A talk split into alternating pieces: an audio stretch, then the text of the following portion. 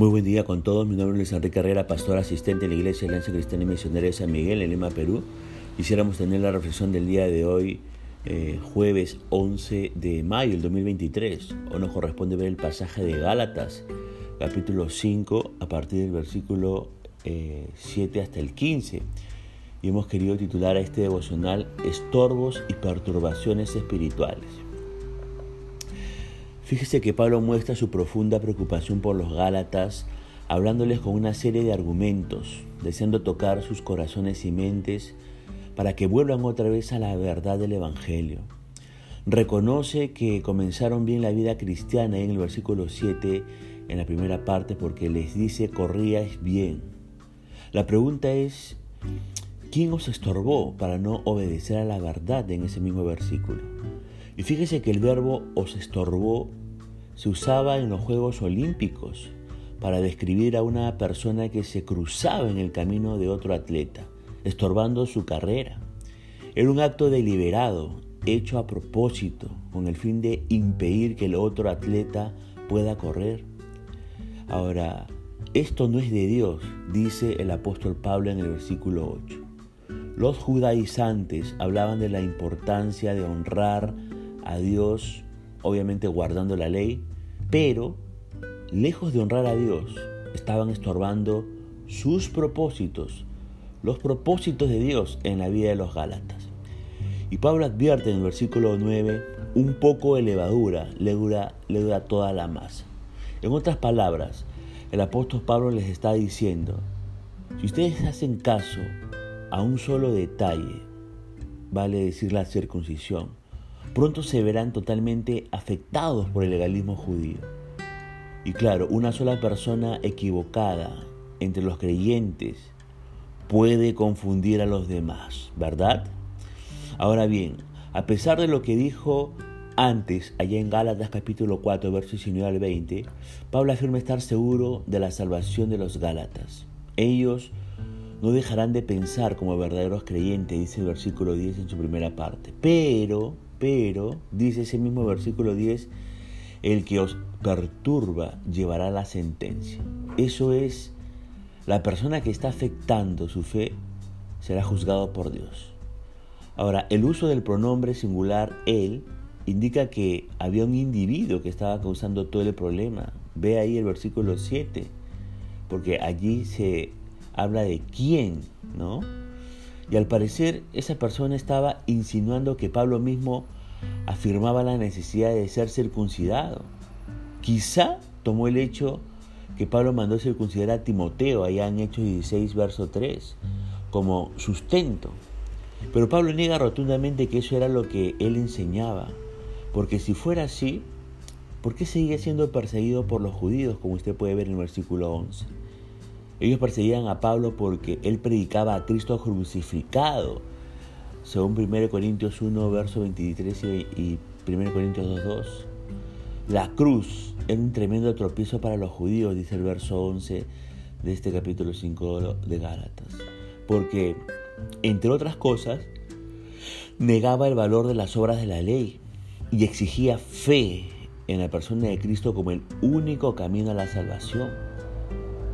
Ahora, la persecución que Pablo experimentaba demostró que él predicaba el verdadero evangelio. Si hubiera estado enseñando lo mismo que los falsos maestros, nadie se hubiera ofendido.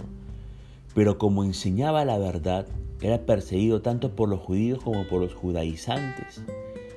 Ahora, yo le pregunto a usted que me escucha, ¿ha sido usted rechazado por amigos o seres queridos porque es un seguidor de Cristo? Probablemente sí, probablemente no. Pero recuerde, el Señor Jesús le dijo a sus seguidores que no se sorprendieran si el mundo los odiaba, porque primero lo odió a Él, dice Juan 15, 18 y 19. Así como Pablo siguió proclamando fielmente el mensaje de Cristo, usted debe continuar con el ministerio que Dios le ha dado sin que importe qué obstáculos pongan otros en su camino. Ahora mire, en señal de su indignación espiritual y pasión pastoral, Pablo exclama en el versículo 12, ojalá se mutilasen los que os perturban. Ellos quieren que ustedes se corten, se circunciden. Ojalá se cortaran a sí mismos. Pero ¿qué quiere decir eh, Pablo con eso? Hay varias interpretaciones. La primera es como que si Pablo le estuviera diciendo, me agradaría que esos judaizantes fuesen quitados de entre, de entre vosotros. La segunda interpretación es como si Pablo estuviera diciendo, hablaría con, como si estuviera hablando con sarcasmo, eh, sugiriendo que sus contradicciones, ¿no?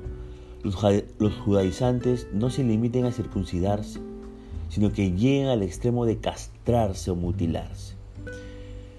Y además, la impotencia reproductora resultante de la castración ilustraba el deseo del apóstol de que ellos no produjeran nuevos conversos a sus falsas enseñanzas. Ahora, fíjese que el verdadero evangelio llama a las personas a vivir en libertad espiritual, dice el verso 13. Pero no deben abusar de esa libertad para hacer lo que quieren. El Hijo de Dios debe aprender a servir a su prójimo en amor, dice el verso 13. Y Pablo hace una distinción entre libertad y libertinaje. El libertinaje o el abuso de la libertad a fin de pecar no es libertad en absoluto, más bien es esclavitud al pecado, a otros o a la naturaleza pecaminosa. Los cristianos no debemos ser esclavos del pecado porque hemos sido liberados para hacer lo correcto y glorificar a Dios por medio de nuestro servicio a otros por amor. Ese es el verdadero cumplimiento de la ley, dice el versículo 14. No la circuncisión. Pero si siguen, entre comillas, mordiéndose y comiéndose, tengan cuidado de que no terminen destruyéndose, dice Pablo en el verso 15. Fíjese que cuando los creyentes dejamos de ser motivados por el amor, comenzamos a criticar a otros hermanos.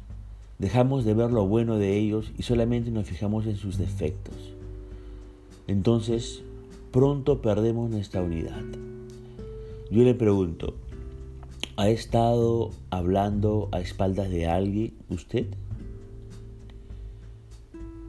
Ha estado fijándose en las debilidades de los hermanos en vez de en sus puntos fuertes? Tenga presente el mandato de Jesús de amar a otros como a sí mismo, según Mateo 22, 39.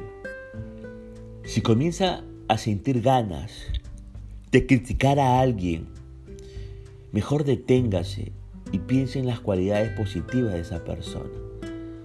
Cuando tenga algún problema con alguien, hable con esa persona directamente y con amor y no comience a esparcir chismes. Ahora, tengamos un momento de reflexión. En la vida cristiana hay muchos, entre comillas, estorbos, como hemos visto en el versículo 7. Y también muchas perturbaciones, como usted puede, puede haber leído en el versículo 10 y 12 de este capítulo. Cuán importante es correr la carrera cristiana con determinación y perseverancia, nos dice Hebreos 12.1. Le pregunto, ¿qué cosas amenazan con estorbarnos y perturbarnos espiritualmente? ¿Cómo estamos respondiendo ante esos ataques espirituales? Fíjese que tenemos que mirar a Cristo como aquel que ha ido delante de nosotros. Él no solo es nuestro Salvador, sino también nuestro ejemplo. El autor y consumador de la fe, como dice Hebreos capítulo 12, versos 2. Así que los estorbos y perturbaciones espirituales no le impiden seguir corriendo esta carrera hasta llegar a la meta final. Punto final para el devocional del día de hoy, deseando que la gracia y misericordia de Dios sea sobre su propia vida, conmigo será hasta una nueva oportunidad. Que el Señor le bendiga.